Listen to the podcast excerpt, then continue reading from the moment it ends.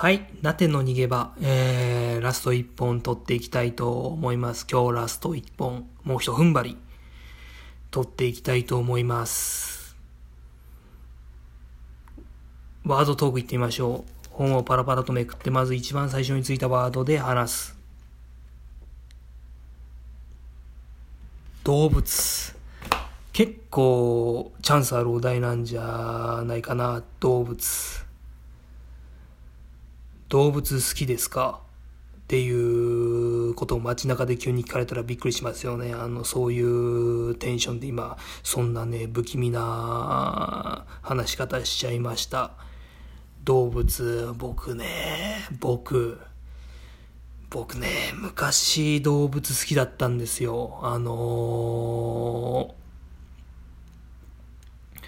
ー、小さい頃、ちょうど番、テレビの番組で言うと、なんだろう、動物奇想天外とか昔あったじゃないですか。あの、ミノモンタっていう人と、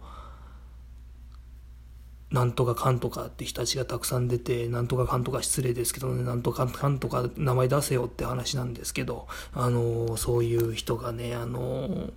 出て、あの、そういう動物すごい好き、好きだったんですけど、すぐね、あの動物がいる動物園、ちょっとした動物園とかね、あるともう。すぐ親に行ってね、あそこ行きたいよ、動物見たいよ、つってね、なんかね、見に行くみたいなね、少年だったんですけど、ね、子供だったんですけどね、いつの日かそういうね、ピュアな気持ち忘れちゃってね、もう動物、ってのはもううさんくせえ生き物だ、よくわかんねえ生き物だ、噛みつく怖い、なんかそういう生き物だって頭の中でなっちまうとね、どうしてもこう、ダメになっちまうんでしょうね。なんか喋り方がおかしくなっちゃいましたけど、いろんな喋り方探ってやってます。うーん、でも、どうですか？動物苦手。今もちょっと苦手だな。動物ってね、心通わせるのやっぱ大変。あのー、うん、得意な人は得意なんでしょうけど、やっぱ、なっては言葉にすがりついちゃう。言葉にすがりついた喋り方しちゃう。なんか、喋り方、あの、人と話すっていうのは、いや、言葉を使って心を通わせる。あくまで心を通わせるためにやってるもんで、言葉でね、あの、全部仕切るっていうのはね、あの、あんまこう、下手な会話だと思うんですけど、あの、なてはね、あの、心を閉ざしてしまう。なんか、人にね、あのー、自分勝手なその人への像を押し付けるってことはないんですけど、むしろこう、なてが、あのー、心を閉ざして、むしろ、その像になりきって、あのー、人、相手の求めてそうな像になりきって、あの心を通わせなくても会話が成り立つようにしちゃうっていう癖がどうしても抜けなくて、あの会話っていうのは、お互い勝手な像を押し付けずに、こう、あ、こういうところこの人もあったんだと、あ、今日はちょっと調子悪そうだな。じゃあ俺はこの人にこういう声かけても俺もイライラしてるからついイライラしちゃうなとかね、そういうフィードバックをお互いしながら、その自分の、こう、行いもね、あの、いい意味でも悪い意味でもどんどん変えていく、改めていくっていうのが、人と人とのね、あるべき姿だと思うんですけど、なてはね、心が通わすのが怖いから、あのー、言葉にすがってね、あの、言葉だけ、上辺だけのやりとりをね、どうしても済ませてしまう。そうするとやっぱ動物、あのー、とは心が通わないですね。あのー第一怖くなっちゃう。あの、怖くなったりね、なんか、こいつは、なんか、噛みつく、噛みつくならまだね、あの、いいですけどね、なんか、可愛いっていう気持ちに、ね、なることをね、を、億劫がってしまう。なんかね、ハスに構えてね、あの、しまうっていうのはありますね。あの、動物でも可愛いっていうね、気持ち。でも、人間にあって動物にないものって知性知性だけども知性以外ってやっぱ動物の方が優れてません？感情とか。例えばまあ僕ちょっと農家のお手伝いちょっと一風変わった農家のお手伝いとか行くとねあのー、まあ課金っていうんでしょうかあの鶏とかの他にもねヤギとかうん、ポニーとかいるんですけど、そういう動物と触れた時の温度とか、なんかこう、眼差しとかで伝わってくる彼らの心の豊かさ、感情の豊かさにとても僕、人間である僕は勝てない。もう、奴らの心の懐の深さよみたいなね、なんかもう、もう偉大な偉大なんですよ、本当に。奴ら言葉も喋れなければね、計算もできなくて、あの、そろばん、読み書きそろばんなんて全然できないんですけど、でも心は豊かですよね。でも、人間っていうのは、知性の動物で、だとしたら人間、動物いないものは人間にあって動物、人いや、優れてる理由を探したいじゃないですか。霊、万物の霊長の、万物の霊、なんて、なんて、霊長。それこそね。そういうのを見つけようと思うと、やっぱ感情じゃ勝てないからどうしても知性を振りかざす。で、不知性を動物に振りかざすだけならまだしも人間同士でね、あの、振りかざしたりもしちゃう。そうするともう、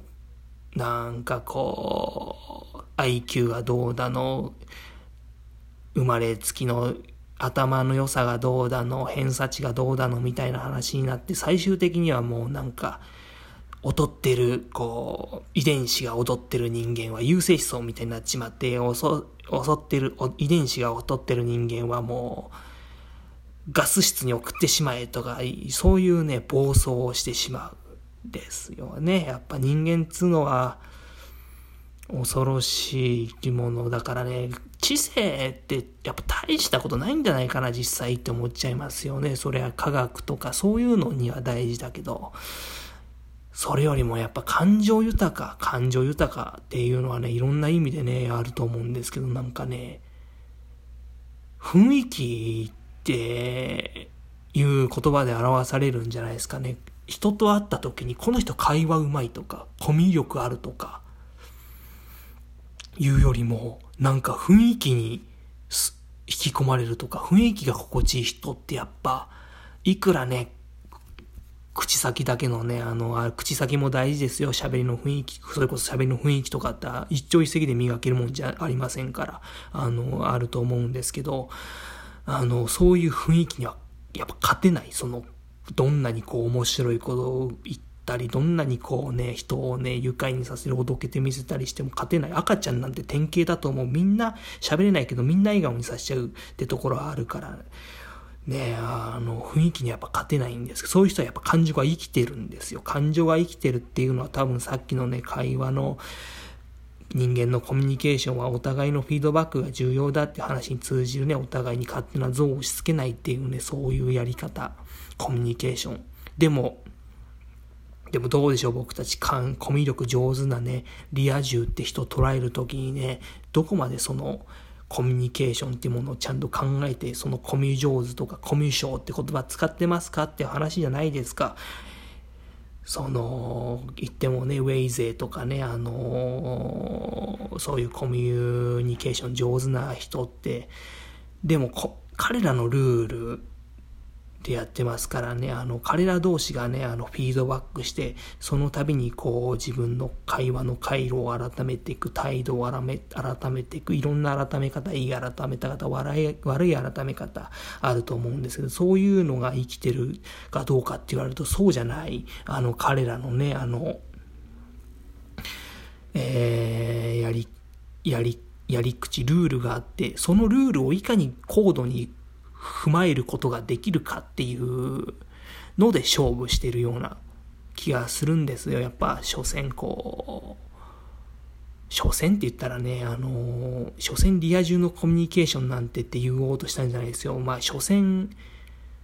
なんかもうそういう言葉になっちゃうか、日本人のコミュニケーションなんてって思っちゃい